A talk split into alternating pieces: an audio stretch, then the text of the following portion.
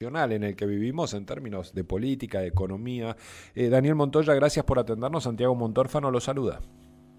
Hola Santiago, buenas tardes, un gusto conectarme con ustedes de nuevo. Bueno, igualmente, qué ganas de ir a Córdoba. No, sé si, ah. si hay vuelos, ah. antes había vuelos en un momento en el gobierno de Macri de Neuquén a Córdoba.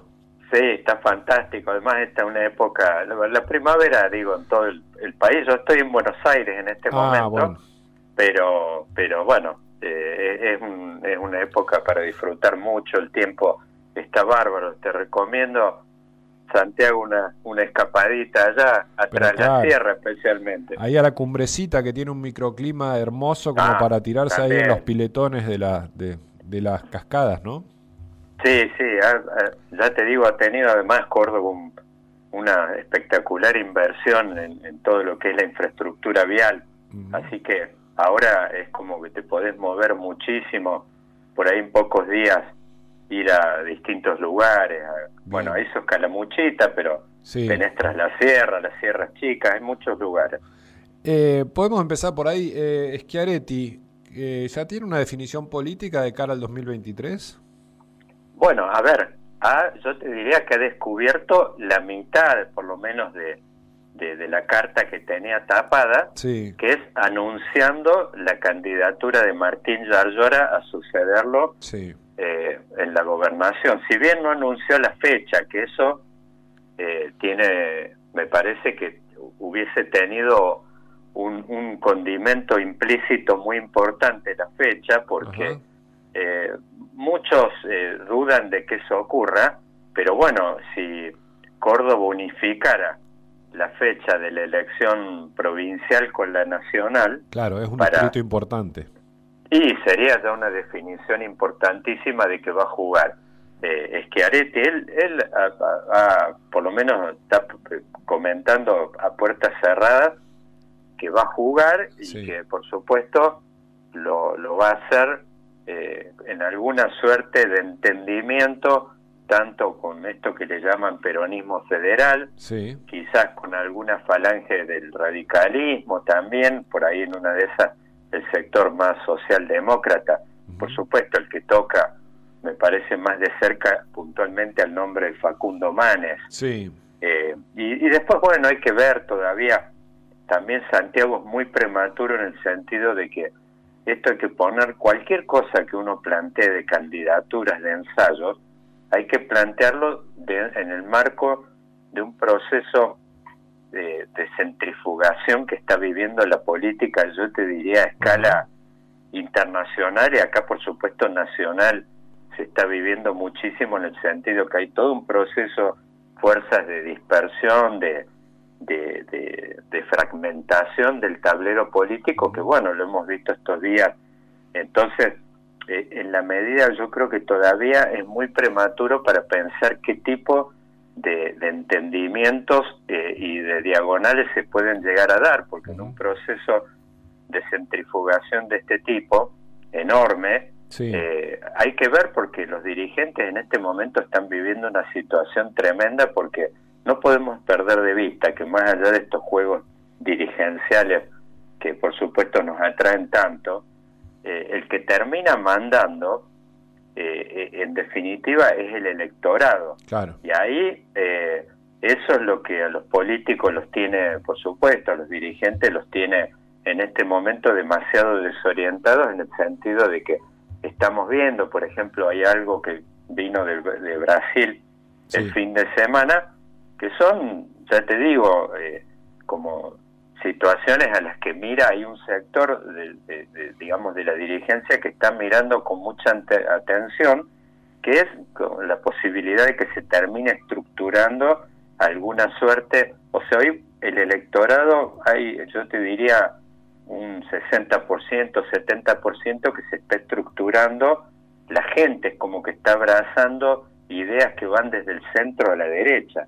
Entonces eso Vos viste cómo han ido saliendo en los últimos tiempos todas distintas versiones de esto que le llaman halcones. Sí. Eh, viste como que las jaulas se abren y, y salen, lo, vimos, vimos dirigentes acá de la provincia de Buenos Aires que salieron a hacer fotos en su momento cuando vino el hijo de Bolsonaro acá. Sí. Eh, bueno, la vemos por ahí a Patricia Bullrich, la que nítidamente, y bueno, hay un dirigente que está ahí cerca de, de, tus pagos, Santiago, que es Miguel Pichetto, que lo vemos también recorriendo ese andarivel, hizo el otro día un apoyo explícito durante el fin de semana a la postulación de Bolsonaro. Sí. Así que bueno, eso a los dirigentes también los está inquietando y no podemos descartar de que el peronismo también muestre algunas cartas en ese sentido, llegado el momento de que termine configurándose algún alguna suerte de liderazgo de polo que en una de esas esté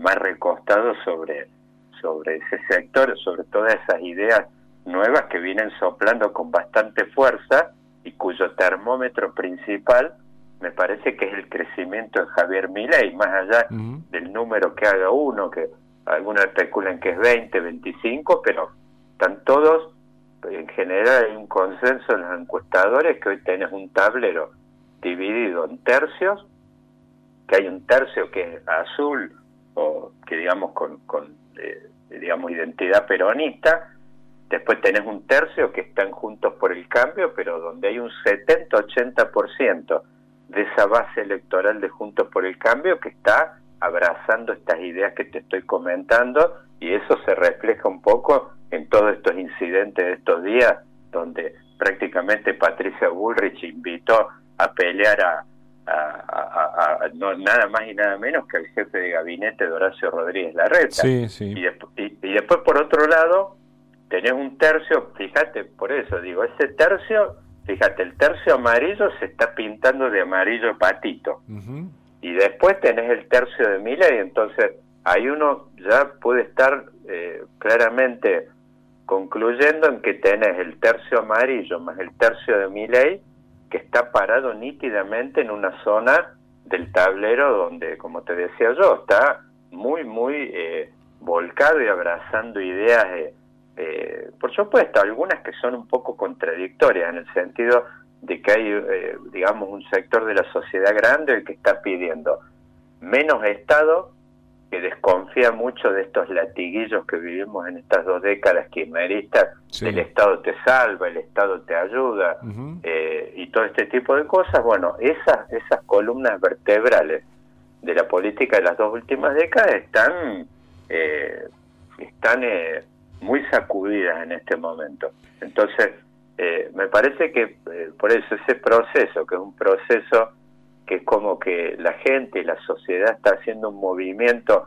es como que está en ebullición en ese aspecto, bueno, a la dirigencia política la tiene muy inquieta en el sentido de que al estar girando, al estarse moviendo el, la gente para un lado, los dirigentes no tienen muy en claro dónde pararse y tienen miedo muchos de ellos de, eh, por ejemplo, ahí lo vemos, la reta como que está muy martirizado en este aspecto porque son dirigentes que han estado muy focalizados en una zona del centro del tablero y al ver que el electorado se está moviendo para aquel lado, por supuesto que son muy cuidadosos de tener que ubicarse en una zona de incorrección política para lo que han sido los últimos años. Vemos cuando se plantean peleas, por ejemplo, nítidamente, por ejemplo, lo vemos a Mauricio Macri que está planteando de que hay que privatizar aerolíneas, hay que eh, cortar con un montón de planes, que eso prácticamente es el mismo libreto de Javier Milei.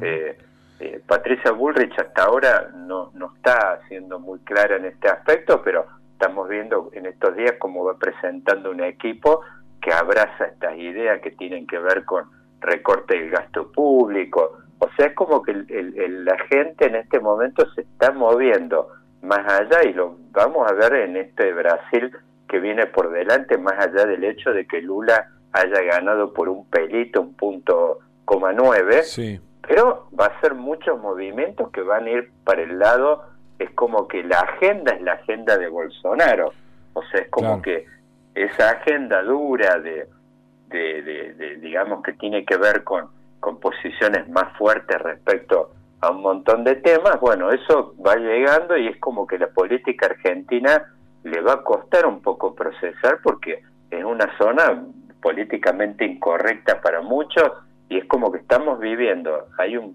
como un fin de época, un fin de ciclo que toca estas ideas que ha promovido tanto en el kirchnerismo en estas dos últimas décadas, y bueno, sabemos que los fines de época, los fines de ciclo, tampoco muchas veces coinciden con una fecha concreta del calendario electoral. Es un proceso turbulento, a los políticos les va a costar mucho acomodarse, sobre todo ahí vemos, por ejemplo, cómo cruje Juntos por el Cambio, y claro, tiene un componente, un alma socialdemócrata, la vemos no solo los radicales, muchos se sienten incómodos con estas ideas halconas, sino que la vemos a Lilita Carrió, hoy le ha estado pegando muy fuerte a Patricia Bullrich, es como que se están insinuando como líneas rojas muy muy fuertes entre ellos, Santiago. Daniel, ¿y quién se va a parar del otro lado? Porque, a ver, eh, vamos a, estamos hablando, si uno suma a Massa a estas ideas de centro derecha y de derecha que están creciendo, porque Massa hoy es el empoderado del gobierno, que se suponía un gobierno progresista o de centro izquierda, eh, ¿puede haber eh, un surgimiento, un resurgimiento de un polo de izquierda o de centro izquierda, por ejemplo, encabezado por Cristina Fernández de Kirchner, aprovechando la búsqueda de un contraste con estas derechas o no? Sí, sí, eh, mira, ahí Cristina como que siempre ha tenido una gran ventaja estratégica sobre los otros. Hay un problema que ella no tiene, que es como que nunca ha tenido alguien que la corriera por izquierda. Esa, esa es una ventaja, si vos eh, uno ve la, el andarivel del otro lado, están todos a los codazos.